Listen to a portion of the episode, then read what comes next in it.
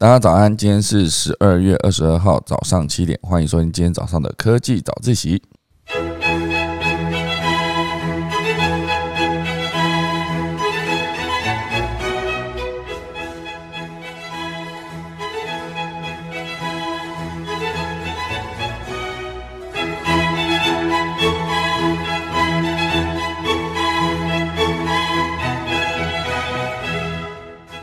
好的，今天科技早起要跟大家分享几则消息。第一则是全球的十角兽增加了两倍。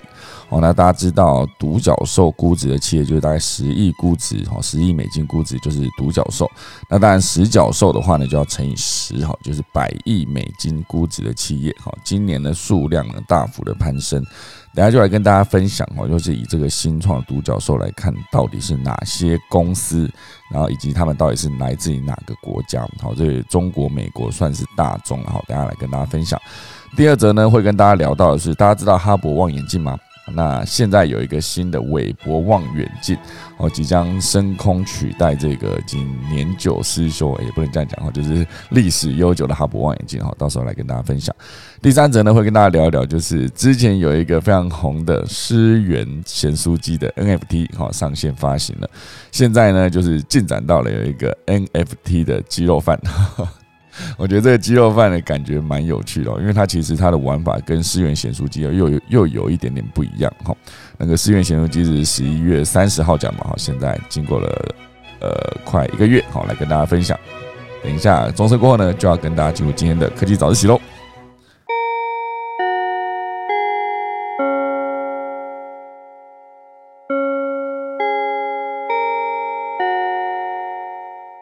首先来跟大家分享第一则，就是十角兽与他们的产地。哈，这个其实这个标题呢，会跟之前有一部电影哈，就是呃怪兽与他们的产地接近。哈，这是我自己硬要想的一个题目。哈，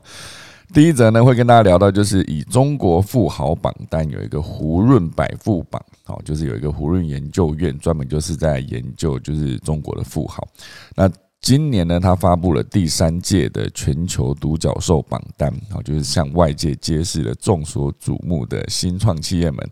到底呢这些珍奇异兽，就是十角兽，它的产地到底是来自哪里？尤其是今年的榜单里面被认为更珍惜的、珍珍贵稀有的十角兽，也比去年数量大幅攀升，哦，就是百亿美金估值的意思，哈，十角兽百亿美金估值。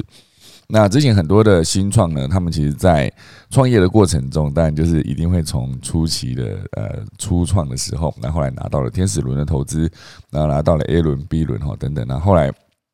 一旦他们的估值达到了十亿美金，就会被称之为独角兽。好，那独角兽企业其实一直以来都是很多的新创在追求的一个目标。那当然。成为了一个独角兽之后，当然下一步的目标一定就是再往上爬，就变成了十角兽，百亿美金估值的公司。那这个胡润研究院有指出，这份榜单其实是呃搜罗截止到二零二一年的十一月三十号，好就到十一月三十号。那它其实算的公司是以两千年之后成立，好估值超过十亿美元，但还没有上市的新创公司。好，主要讲的是还没上市啊，好，所以你想说，诶，有些企业早就已经超过百亿了，为什么没有在这一个榜单里面？哦，就是以他们还没上市这件事来做一个区隔。好，所以这个从二零二，应该说从两千年之后成立到二零二一年这二十一年间，好，这个榜单就是一共收集了这个总共有一零五八只。独角兽啊，所以大概就是一千多家的公司呢，其实它估值已经超过十亿美金了。那这个数字呢，几乎达到去年五八六只独角兽的两倍。好，所以从去年到今年呢，整个说全球好像很不景气哦，就是因为疫情的影响，所以很多的企业跟那个比如说类似旅游业啊，遇到了很大的重创很大的打击。那可是却从去年到今年呢，有独角兽的公司估值达到十亿美金的公司从五八六只直接变成了一零五八只哦，这其实数量算是暴增了一倍哦，哦，蛮厉害的。好，所以跟去年榜单相比呢，今年大概有两百零一间的企业哦离开了全球独走独角兽的榜单哦，其实还是会有下降哈。那那有些是下降，有些是上市啊，因为上市之后你也会离开独角兽的榜单。好，所以一百三十七间是上市，然后二十五间是被并购，然后还有。三十九间呢，它估值又下降到十亿美元之下，哈，所以又被又离开了独角兽的榜单，好，所以。这些独角兽的概念呢，就是要么你就是上市会离开，要么就是并购会离开，要么就真的比较呃经营状况稍微差一些哈，就是估值又掉到十亿美元以下，那你就会也是离开这个独角兽的榜单。好，所以比起来大概就是这些数字。那当然还有六百七十三间独角兽企业是首次上榜，好，所以今年呢，一零五八只独角兽，就是一零五八间十亿美金估值的公司里面，有六百七十三间哈十亿美金估值的企业是首次上榜，好，所以算是有非常多不错的企业，它是做的非常好，就是在去年到今年这时间，就让他自己公司的估值呢达到了十亿美金。哦，所以今年的榜单里面呢，这个一零五八只独角兽里有四百八十七间企业是来自美国，哦，然后中国有三百零一间。那以美国来看呢，就是这个四八七间的企业是比去年成长了两百五十四间哦，所以也是多了一倍多，好一倍有余。那以中国来看呢，三百零一间是比去年成长了七十四间，好，所以以中国跟美国加起来，他们的整个的数量是超过了全球百分之七十四，哈，就是。虽然比去年百分之七十九有稍微下降，也就是说，以整个比重来看呢，其他国家的独角兽也渐渐上来了嘛，好，所以呃，今年的中国加美国，好，它的两大产地的独角兽是大概百分之七十四，好，占了榜榜单里面百分之七十四。那呃，除了中国、美国之外呢，印度跟英国哈，算是诞生最多独角兽企业的。国家啊，分别英国有五十四间，呃，印啊，印度有五十四间哈，英国有三十九间哈，所以这加起来也是破百哈，哎，快破百了哈，所以二零二一年呢，算是新创公司有史以来最成功的一年。哦，很难想象啊！二零二一年，大家觉得说好像经济状况不是那么好，哦，就是全球因为疫情的影响嘛，那很多的货运物流都遇到了问题，然后各大的制造业，比如说手机产业、汽车产业，都遇到晶片不足的问题，那大家却觉得说。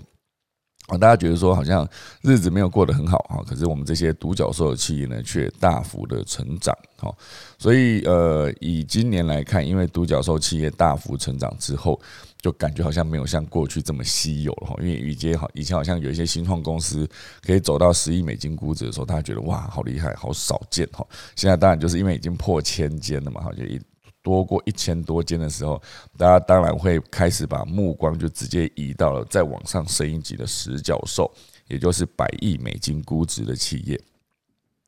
哦，所以今年也可以算是一个十角兽大爆发的一年。以那个胡润二零二一年的独角兽榜单里面，估值超过一百亿美金的新创公司总数，哦，达到了四十八间。哦，就相对于二零二零年的二十五间，几乎是翻倍成长，然后上升幅度达到百分之九十二。哦，所以今年应该说，呃，过了整整一个二零二一年，哦，就是有大概四十八间的公司，它的估值是突破了百亿美金。好，所以这个百亿美金的估值这个十角兽企业呢，前十大啊，到底是哪几间公司呢？大家来跟大家分享哦，就是第一名是。呃，要从第九名到第十名开始讲，好，从第十名开始讲哈。第十名是一个叫做 Revolut，哈，是这样念吗？啊，它是一个三百三十亿美金的估值，哦，它主要是金融科技。然后第九名呢是呃菜鸟网络，哦，三百四十亿，它是一个物流公司。然后第第八名是一个 Data Bricks 哦，它是一个三百八十亿哦大数据公司哦，名字很好听，好很好认啊，就是 Data 哈。然后第七名是 Insta 啊 Instacart 哈，它是个三百九十亿哦一个外送平台的服务。第六名哈，我有在使用是 Canva 哦，它是一个呃四百亿四百亿美金的估值，然后。那个第五名是 Klarna 啊，四百六十亿金融科技哦，这其实已经已经好几百亿了哈。那呃，第四名是 Strip 哦，是九百五十亿，快要破千亿美金哦，就是一个白角兽的几乎哈。那第三名大家就很有很常听到的哈，Space X 哈，就是破千亿美金的一个航太，哈，就是发射太空船到世界哦，到宇宙的那个 Space X，伊隆马斯克底下的公司哈，千亿美金。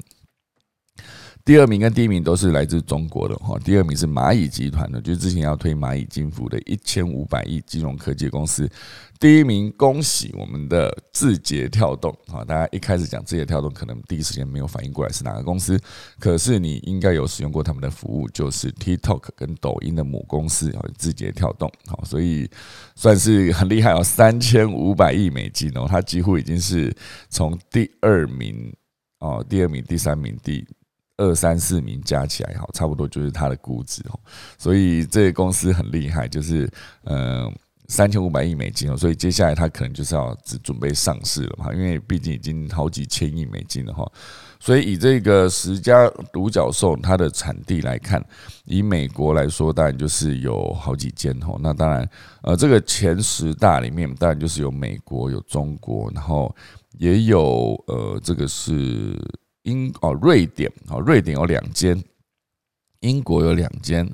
葡萄牙有一间，然后德国有一间，然后乌克兰有一间，然后印度有两间，然后中国有十六间哈。所以这个其其实这里面啊，那美国呢？哈，美国有二十间哈。这些全部都是十角兽，因为我刚刚讲的是前十名，好破百亿美金的。好，可是事实上全国的呃，全世全世界的百亿美金的那个独角兽，这就是四十八间嘛，就是我刚刚讲的这个数字哈。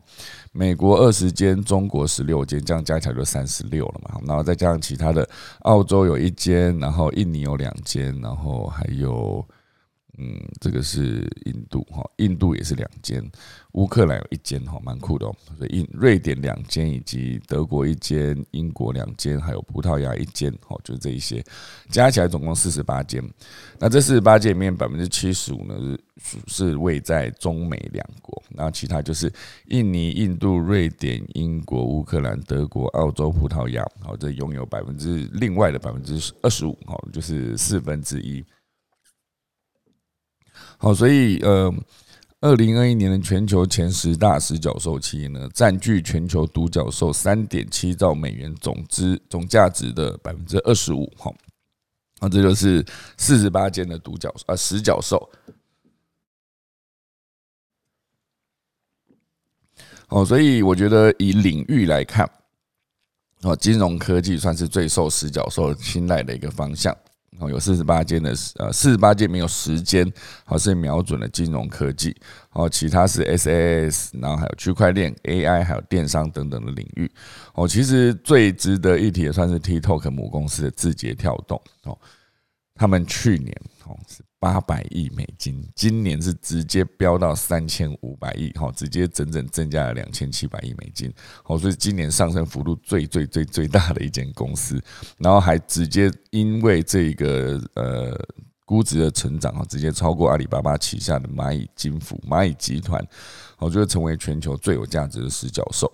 那当然，伊隆马斯克创办的 Space X 呢，也是以一百亿美元的估值呢，排名上升两位，然后超越被誉为下一个 Google 支付的新创，哦，呃，下呃被誉为下个 Google 的新创支付公司叫做 Stripe，成为全美最有价值的独角兽企业。哦，所以当投资到了一个等级之后呢，哦，就是说，嗯，投资者的定位会渐渐改变了，就不是只有出钱，哦。那之后可能在出钱之后，会从呃资金提供者呢，变成给予指导和扩大机会的一个导师的这个角色。好，所以位于领导地位的独角兽的投资者呢，目前为止正在利用投资组合来建构一个生态系。那对于这个世界上发展最快的新创来说，当然就是更有吸引力啦。好，所以这以这里面来看哦，以投资的公司来看，好，红杉资本算是全球最成功的独角兽投资者，他投资了多达两千哦两百零六间，好两百零六间的独角兽企业啊，其他就是老虎基金啦、软银啦，一百呃一百四十六间啊，一百四十七、一百四十六，好，这算是一个三大巨头。那投资的触角呢是遍及全球超过百分之五十的独角兽企业，哦，所以真的大到一个程度的时候，就是常常会有一些公司说，呃，我们之前就是得到各轮的投资，最后你就是 IPO 嘛，就变成一个公开募股的一个公司，那就可以变成一个上市的公司。上市以后呢，就不会出现在独角兽的企业里面，因为独角兽主要就是 focus 在未上市的公司，哈。从两千年到二零二一年的现在。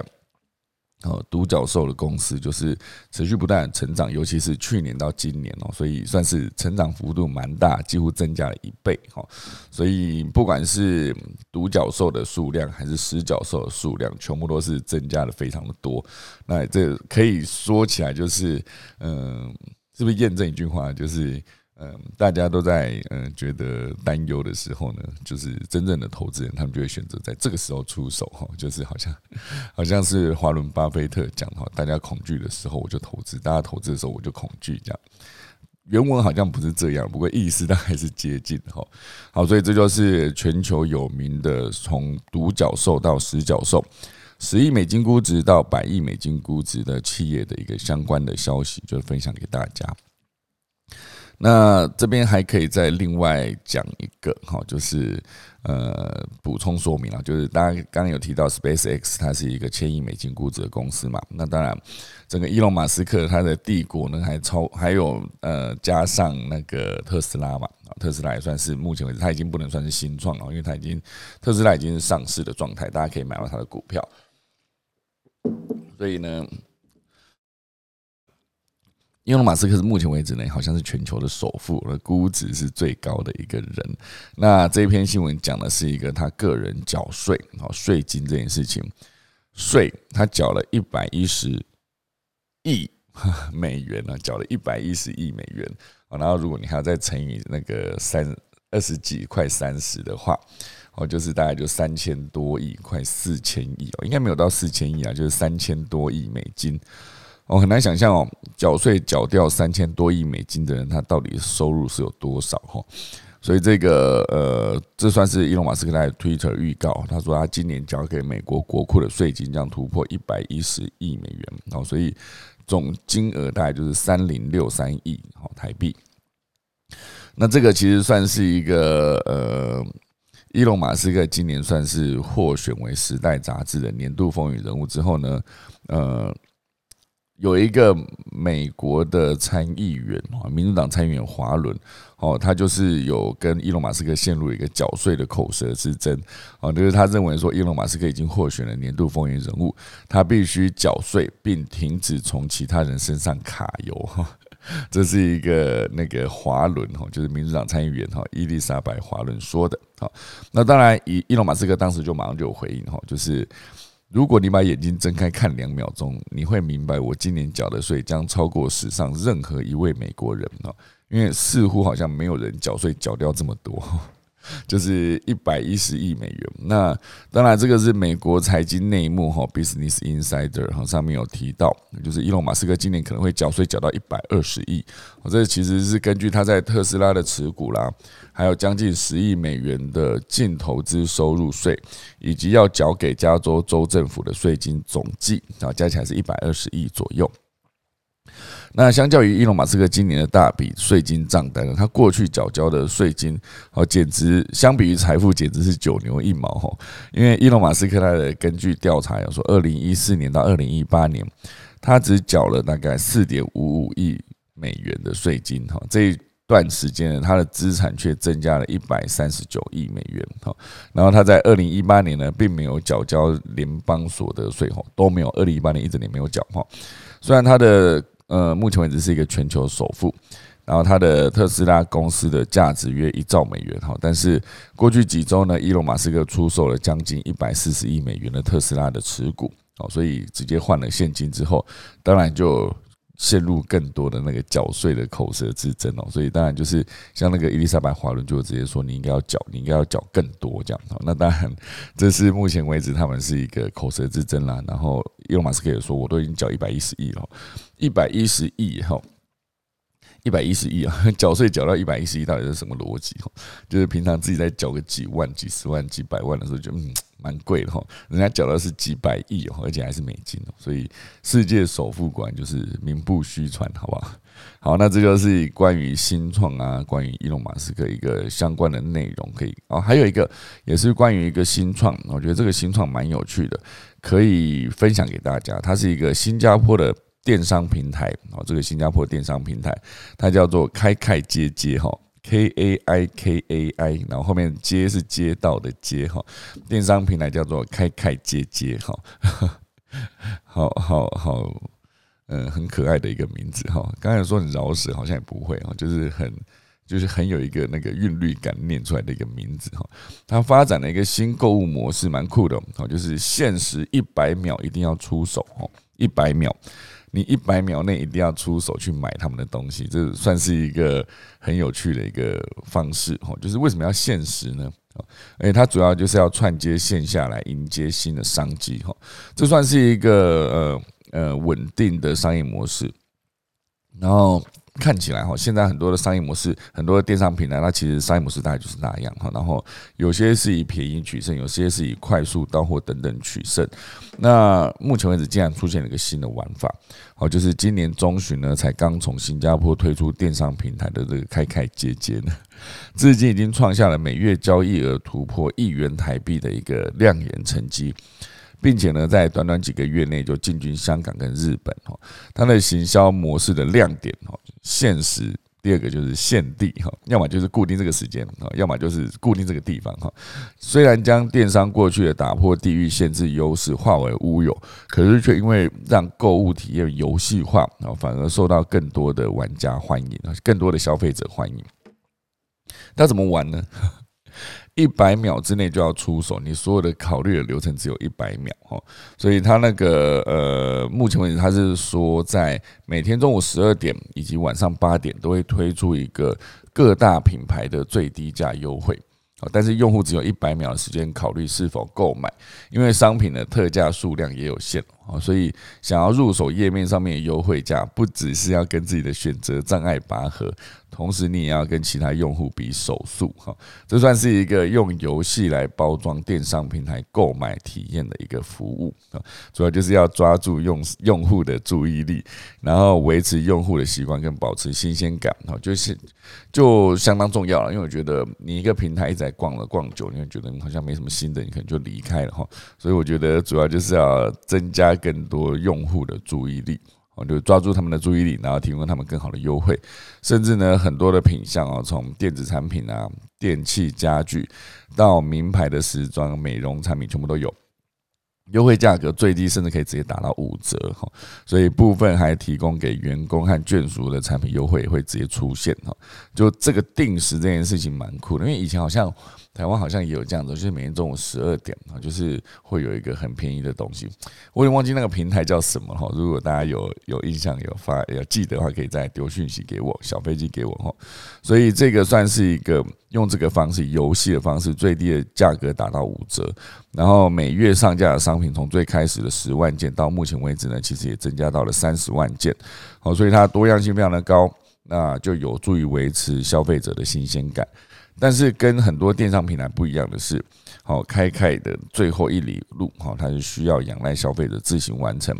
就是说。呃，消费者成功下单之后，你会取得一个 Q R code，然后七天内你必须自行到指定的门市兑换商品，好领那个商品，省下来的成本呢，用特价来换回给消费者。好，所以这样的商业模式，甚至那个开开还直接推出了一个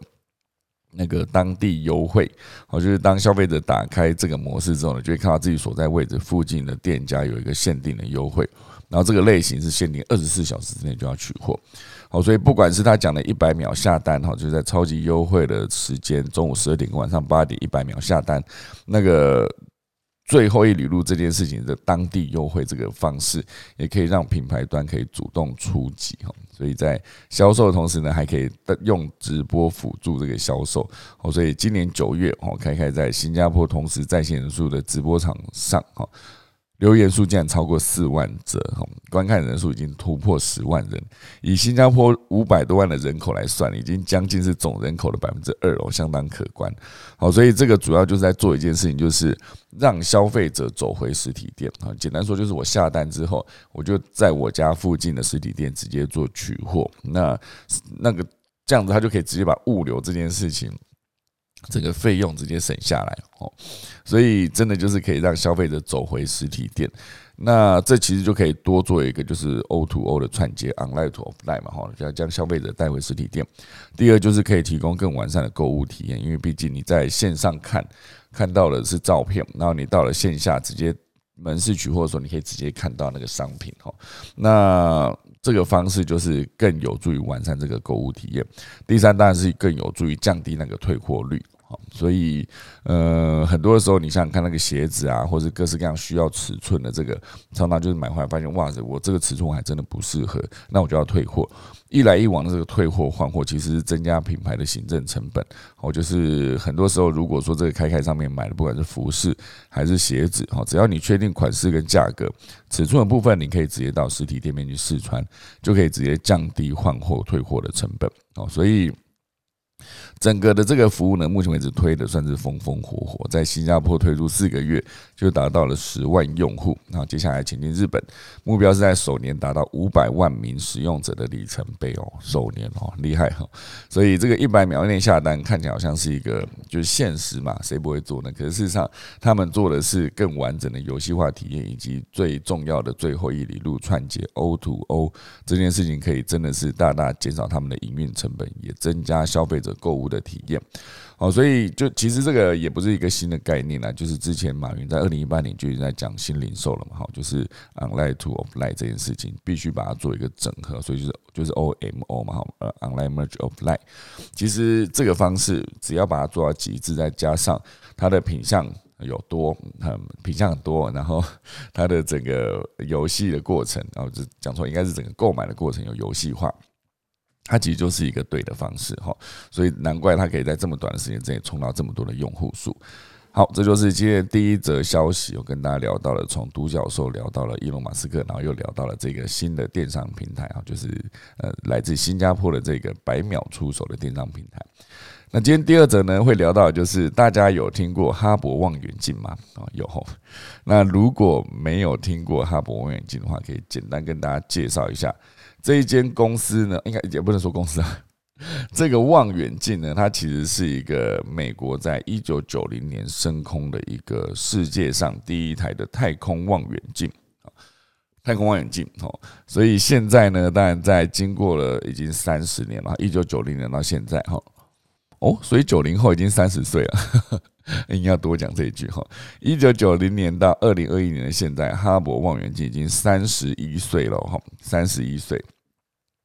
哦，所以这一个呃，哈勃望远镜发射这一个三十年来，应该说发射这个望远镜主要的目标当然就是观测宇宙嘛。哈，可是当然很多人就会思考说，为什么望远镜一定要架在外太空？哈，就是为什么要架在外太空？就是难道不能直接从地面直接去去？往外星看，这样就好了嘛？为什么一定要在外太空？好，那其实这个算起来是一个，因为你在地面上需要透过大气层去观察气体啊，星空讲错了，在地面上需要透过大气层去观察星空，但是大气它有一个问题，是因为它不断的在运动变化，好，这就会导致你的光线在大气中的传播路径会不断的变化，观测到的星象也会比较模糊啊，而且。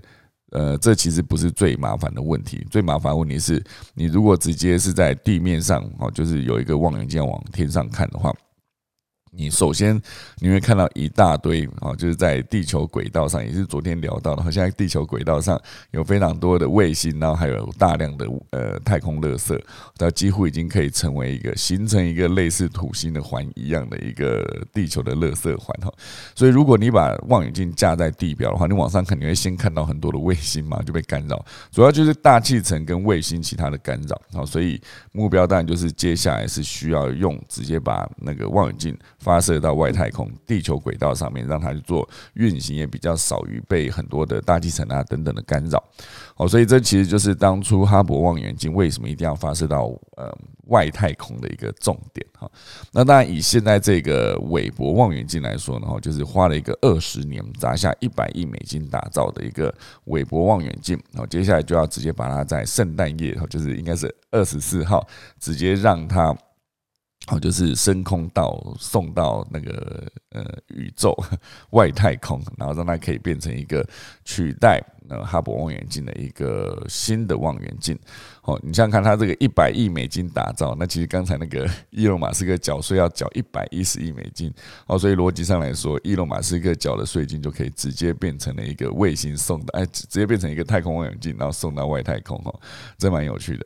哦，所以呃，人类在宇宙中用不同的方式观察各种恒星、跟星系，还有黑洞，但是仍有许多区域是无法靠肉眼观察到的。好，所以在二十年前呢，也就是在那个呃哈勃望远镜升空十周年后，好，就是二十年前嘛，一九呃两千年左右那时候，一群工程师呢就开始着手建造韦伯望远镜来克服这样的限制。那在经过二十年的工程努力之后呢，这一架。呃，价值数十亿美元的望远镜呢，也即将在十二月二十四号升空。那这个望远镜到底有什么特别之处呢？为什么所有的太空呃迷跟科学家对于这一次韦伯望远镜的升空都这么期待？哈，首先来简单介绍一下这个韦伯望远镜哦，就是大家可以想象一下它的体积大概多大？哈，它的体积啊，它的它的，你就把它想象成一个一个空间感的感觉。这个韦伯望远镜跟网球场一样大，所以很大的一个。你会想象它是一个小小卫星，不是？它蛮大的哈。它的任务就是用影像记录宇宙中的第一颗发光的星。哈，所以总共耗费了一百亿美元研发，可以算是二十一世纪最伟大的科学探索之一。好，所以这个韦伯望远镜呢，是二零一七年，好，天文学家宣布发现了一个与太阳系极为相似的多行星系统之后，全世界呢都为之震惊。哈，因为这样的发现让天文学家更迫切的想要找到另外一颗地球。我觉得，如果我们可以离开太阳系，就不见得一定要选择在火星，呃，就是移民哈。所以，如果你可以找到另外一个跟太阳系很相似的多行星系统的话，所以要探测这样子遥不可及的系外行星并不容易啊，但是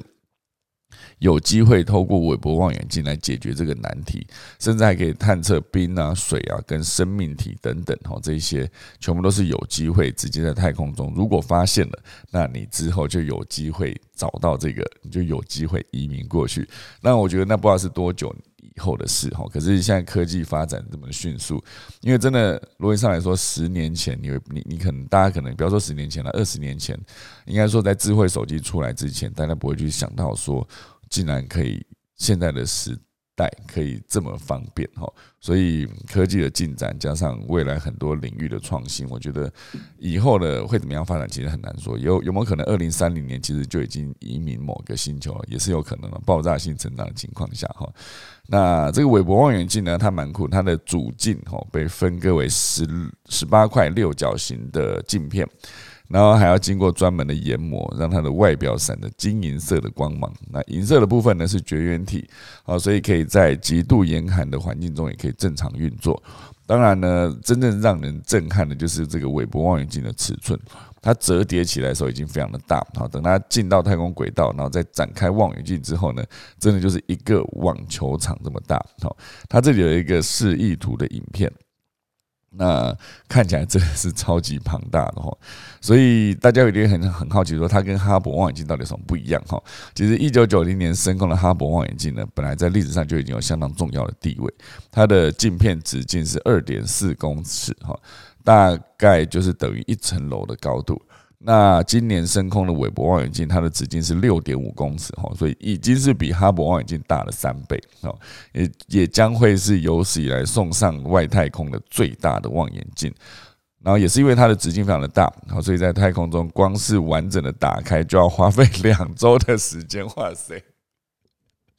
好难想象。他就说：“哎，我们现在开一下这个望远镜吧。”他说：“好，希望。”两个礼拜后，他跟你说：“哎，我们开好了，像两个礼拜哦，两个礼拜人家都已经隔离出来，都已经在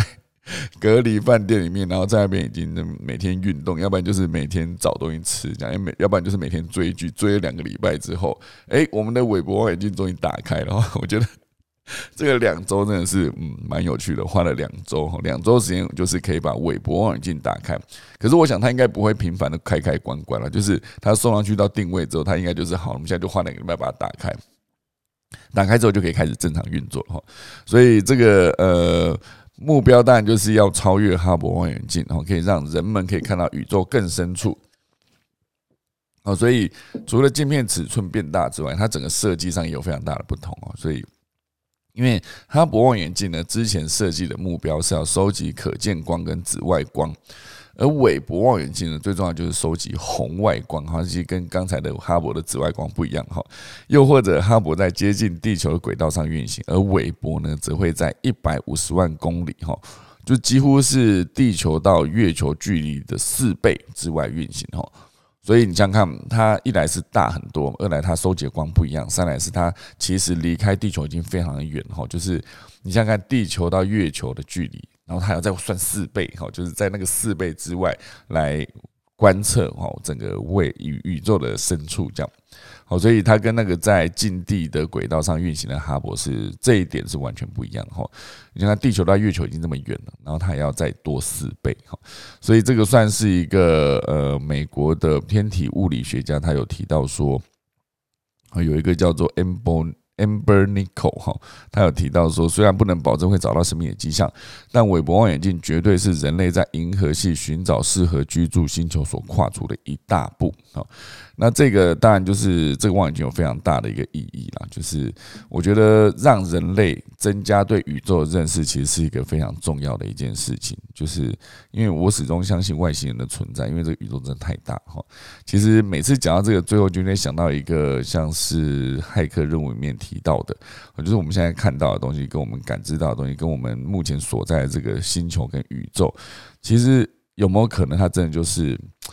某一个？被设定好的一个环境，哈，然后大家只是在这个被设定好的环境跟逻辑底下生活，好，所以这当然是一个讲到宇宙，讲到这个星各个不同的星球，我觉得其实有非常多可以深思跟讨论的东西，哈。那当然除了这个，再回到这个韦伯望远镜，其实除了韦伯望远镜之外呢，中国目前为止在建造一个大型太空光学望远镜，它的正式的名字比较长哦，叫做。载人空间站工程巡天啊，空间望远镜哈，载人空间站工程巡天空间望远镜哈，名字非常长，这样几个字，一二三四五哈，六七八九十十四个字哈。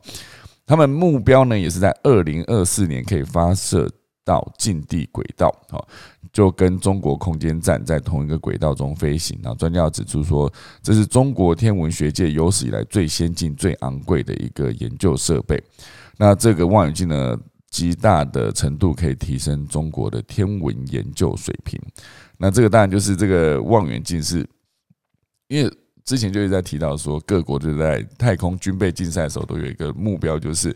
掌握太空就掌握了整个地球哈。就是就比如说一个 Google 的那个，也不能说 Google，就是一个卫星定位。它就可以直接知道各地的图资，吼，就你可以知道这边地图大概是什么样的状况。那你如果如果再再增加更多的对比对照，哦，那你就可以把各地的资讯做得更清楚的分析。就是如果说今天。你两国之间是没有什么战争的问题，就没有问题啊。如果说今天真的要打仗的话，这个谁掌握了最多的资讯，谁就有机会更大程度的获胜。好，所以我觉得掌握太空就等于掌握这个胜败，我觉得是一个非常清楚的一个逻辑。所以这就是为什么之前在冷战时期，美苏就持续不断在做做太空的军备竞赛，甚至还会做太空武器啊。很多的电影其实在演了太空武器的存在，可以直接在太空中杀人于无形哈。这是一个呃以前的想象，可是逻辑上跟技术上程度来看，也不会说不行的，应该也是做得到的一件事啊。所以呢，当然这个呃韦伯望远镜跟那个。哈勃望远镜，还有这个中国的 载人空间站工程巡天空间望远镜，哈，这全部都是在做宇宙探测的一个重点，哈，所以目标就是发射上去之后呢，有没有机会收集到更多的资讯，真正打造一个你有机会让所有人类移居到更适宜生存的星球。哦，其实讲是讲更适宜生存啊。其实逻辑上来说，就是人类如果到了一个新的星球之后，也只是等着把当地的臭氧层搞破洞而已。这样讲是不是觉得有一点点悲哀哈？就是人类的呃整个的生活，就是生命的延续，其实很多时候也算是建构在我们的破坏环境的这个立场前提之下。哦，就是亚马逊的雨林嘛，就是每天有几个主教场，几个主教场的消失嘛，然后冰山南那个那个那个南北南北呃。南北半球不是南北极哈，就是有冰山的，也是持续不断在消融，然后臭氧层破洞，然后地球的温度一直上升。其实某种程度上来说，就是人类生活过哈，就是还造成一些种那个物种的消失哈，就是绝种。所以，如果可以移到一个新的星球，那地球可能就会松一口气哈。就是它有跟跟下一个星球就是交接，拍个组说：“哎，不好意思，接下来轮到你嘛。”我现在就好好的修补一下我这个地球，温度可以慢慢降下来，因为毕竟人类已经移走了嘛。哈，好，这就是今天带到了第二则哈勃望远镜的继任者——韦伯望远镜。这边还可以快速再带到一个，就是美军目前为止在开发一个超过音速的侦察无人机，哈，极音速无人机，哦，极音速侦察无人机，这是一个 SR 七一的后继者，哈，就是这算是一个美国空军实验室目前为止透露出的一个嗯研究计划。然后是，甚至是直接已经把延续当年 SR 七黑鸟式超音速侦察机的任务的下一代，哦，就是有一个呃后继机种，哦，就是呃，哇，这个这个细节写的超详细的哈，它上面有非常多的一个，就是研究这个飞机的，还有一些专业术语相关的资讯哈。其实这个算是一个。呃，Mayhem 嘛，它是一个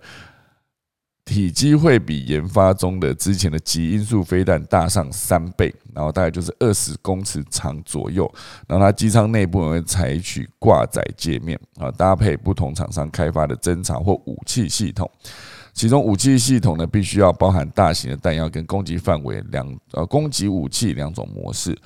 好，所以这一辆飞机呢，它更多的细节是没有公布的。不过，以大型武器攻击范围的要求来推测，或是以侦查这个逻辑来推测，它其实可以搭载重量达五千磅的一个碉堡克型的炸弹，或是极速炸弹。所以，它严格上说起来，也可以变成一个自杀无人机这种。哈，所以它不止可以侦察，也可以做精准打击这件事。哦，总之呢，这就是一个美军在。二零二二年，为了这个 May 很这一个呃极音速呃侦察无人机哦，名字有点难。啊，极音速侦察无人机就是打造了一个目标，就是编列了三亿七千万美元的研发预算。因此呢，明年预计会有更多的消息传出。哈，所以总之就是美国在这个无人机侦察领域，甚至可以再加上。精准打击这件事情上面做出了努力，好，就是 S R 七一之后的后继者，就是这个 Mayhem 这个新的侦察侦察机，好，就分享给大家。好，今天第三则呢，会跟大家聊到，就是呃。因为之前十一月三十号的时候跟大家聊到，呃，NFT 的显书机哈，你可以直接在线上买到思源这个呃老牌的显书机的 NFT 哈，就有好几种，然后大家买完之后也可以直接第一时间就放上去准备转手，然后那个钱就马上翻了好几番哈。那从思源显书机推出 NFT 之后，另外一个小吃的 NFT 也即将推出，呃，这次参战的呢是鸡肉饭。所以这是一个一款名为“元宇宙第一”的鸡肉饭，哈，它的 NFT 呢，本周就现身在交易平台 OpenSea OpenSea 上面。它正式交易的时间为十二月二十八号的晚上十点，哈，二十八号晚上十点，所以还没开始卖，好，所以。不熟悉 NFT 的朋友呢，可以将这款商品理解为一张虚拟的票券。那这个发行者叫做一六八 A A A，好，他的账号就是一六八 A A A，好，他的描述，只要你拥有这个 NFT 的消费者呢，每天都可以到合作的店家领取一碗鸡肉饭。诶，你想想看，他这个逻辑跟当初的思源是不太一样的，因为思源感觉就是你买了，然后你可以直接到线下思源显书机的门店兑换。哦，可是这一个元宇宙第一鸡肉饭，它是你这个虚拟票券，每天你就可以到。只要是合作厂商，只要是你有加入这个元宇宙第一鸡肉饭合作计划的所有的鸡肉饭的门市门店哈，都可以凭这一个虚拟票券，就是所有消费者可以凭虚拟票券，我就可以直接去领取一碗鸡肉饭。那这个 NFT 跟一般商品抵用券最大不同之处是在于，就是消费者可以自行定价转售这个 NFT。好，就是假设你在开卖当天以新台币一万元买入这个 NFT，你可以在任何时间用自定价格将它转售。在持有期间呢，你可以享受它带来的好处，就是每天一碗免费的鸡肉饭。那目前为止呢，它合作的店家有包括双北，哈，就台北跟新北的六家鸡肉饭专门店。然后也可以购买 NFT，大概有。可以购买的 NFT 大概有五十一项，好，所以它的玩法已经比思源显书机又更为进化，好，所以我觉得这个目前为止很多的新的行销的方式在元宇宙里面，好，在 NFT 里面。会慢慢的出现，当然，我觉得随着大家的玩法越来越多，接下来的呃纷争可能会越来越复杂哈。就是你要怎么定义你所谓的兑换这件事情，它到底要怎么样做一个记录？那毕竟它也是像是一个呃，就像以前你可以先在某一间餐厅买个餐券，然后就时间到就去用餐券来换餐嘛。就是第一时间有些时候是那个旅展或者美食大展的时候，你买到那个其实是比较便宜的。那你便宜的情况下，你买了很多，你就可以持续不断的找时间去兑换，哈，这其实就是一个呃餐券的一个做法。那当然，我觉得这个鸡肉饭哈，元宇宙第一鸡肉饭，它的 NFT 是略有不同啊，因为它主要的商品分成两大类。第一类呢是限定次数的 NFT 哈，包括鸡肉饭含配菜哈，还有鸡肉饭套餐哈，就是双倍肉含配菜与综合汤。拥有这款 NFT 的持有者呢，每天你就可以领取一份这个对应的餐点啊，但是必须在取得 NFT 隔天起连续七天内领取，总共七份哈，所以。当你今天这个七天内你领取完之后，你把你这个 NFT 卖掉，新的持有者呢一样啊可以获得连续七天的七碗鸡肉饭，但有一个条件限制啊，就是如果交易金额低于零点零九 ETH 的话，就无法获得免费鸡肉饭。哦，就是交易金额目前为止零点零九 ETH 大概就是新台币一万元啊，所以这个规则呢就是避免了用户之间。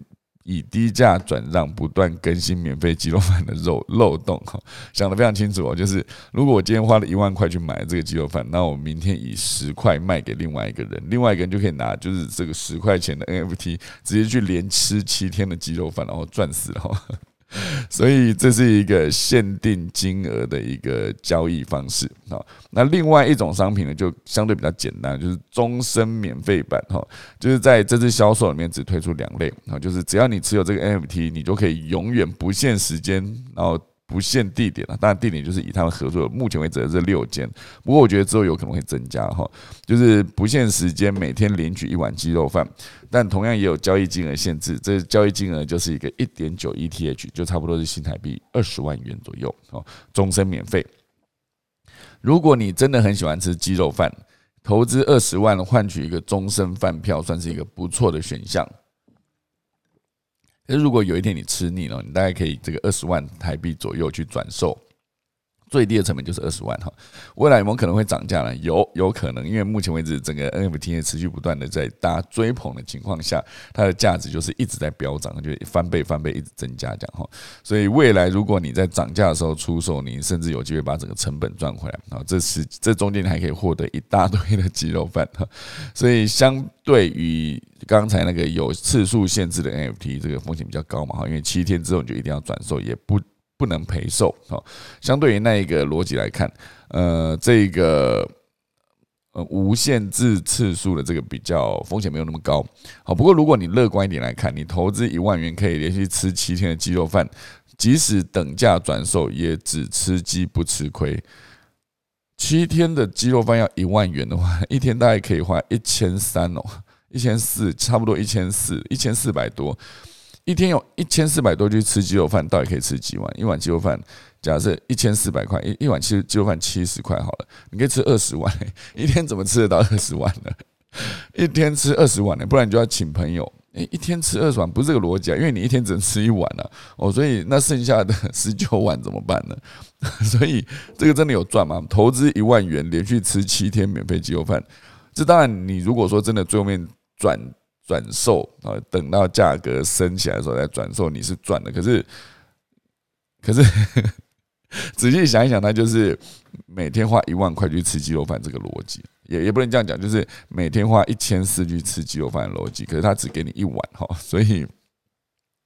最后面这这篇文章当然有提到说，这是十二月二十八号十点才开始贩售哈，有兴趣投资鸡肉饭的爱好者，请准备好你的 OpenSea 的账户以及以太币，然后也别忘了现在惊人的 ETH 的手续费，然后最后他有一个提醒，这款鸡肉饭是偏海南鸡饭的口感，不是火鸡肉饭的风格哦，千万不要搞错。好，这个我刚刚从头到尾在讲鸡肉饭的时候，我想象的全部都是那种手撕鸡肉，有没有？就是这种哦，好好吃哦。有一种鸡卤饭，有没有？就是它的鸡肉饭上面还要淋卤肉燥，这样卤肉燥，就是我现在讲的好饿哈。总之呢，这就是一个鸡肉饭相关的消息了哈。那再搭上最后面还有一则新闻可以快速分享给大家，就是那个 Jack Dorsey 哈，Jack Dorsey，他其实之前是 Twitter 创办人，那现在已经离开。Twitter 了哈，之前是执行长嘛，那现在他就是直接，呃，有他的公司叫做 Block 啊，这 Block 这个公司其实主要就是 focus 在那个虚拟货币的交易哦。那有网友在 Twitter 上面直接问他说，觉得比特币会取代美元吗？好，这个 Jack Dorsey 直接回答会，好，蛮酷的，直接回答了一个会字哈。因为他在二零一二一年的六月在迈阿密举办的比特币大会上，啊，这个 Dorsey 就表示，比特币绝对改变了一切，而且比特币不只是投资工具，而是余生追求的最重要的事业。哈，如果需要，他也可以放弃 Twitter 跟 Square 的工作，把所有的力气跟时间都奉献给比特币。哇塞，他非常的精准的定义这件事情，是他几乎已经是个比特币的信徒了。哈，他坚信比特币能够改变未来的金融体系，而且呢，他的自己的公司另外一间。Square 呢，在二零一四年就开始使用比特币，也与著名的饶舌歌手 Jay Z 哈，就是创办了一个基金，资资助非洲跟那个印度来发展比特币，还投资了比特币清洁能源计划一千万美元，让采矿更环保啊！所以他真的是对比特币非常非常的狂热。那目前为止，当观众问他说会不会取代美元，他还是可以去思考一下，美元在目前为止在国际。它的主要是支付过货币嘛，是奠基在美国强大的政治、经济、文化、军事、科技等等的实力上，而且它其实目前为止，美金是跟美呃美金跟石油是挂钩的嘛，你要买石油就必须使用美金哈，所以这个其实就是目前为止美金的状态。那你真的要把一个美金直接。打败和用比特币去打败做取代的话，其实必须符合种种以上面的条件哦。所以这个可能会，可能不会。就算会，它也是需要蛮长的时间了。所以接下来就看这个后续会怎么样的发展。好，那今天呢，时间差不多了，我来快速分享一下今天的那个农民历。那等一下就是。要先结束我们今天节目了哈，因为毕竟毕竟今天也是赶着要出门哈，大家还是可以持续不断留下来聊天哈。今天呢是二零二一年的十二月二十二号，也就是农历的十一月十九号，冬至过一天是个好日子哈。今天宜求是斋教会所定盟纳财出火拆卸修造动土安基栽种纳畜牧养出富成福破土安葬啊，所以宜非常多。忌啊忌开市跟嫁娶，所以今天不要嫁给别人，也不要娶别人了，因为今天。严格说起来，不是个好日子哈。今天是十十二月 十二月二十二号，距离二零二二年的到来呢，其实只剩下十天不到了哈，十天好，所以呃，希望大家好好的把握最后的十天，冲刺一下。好好，那大家钟声过后就要结束今天的科技早起喽。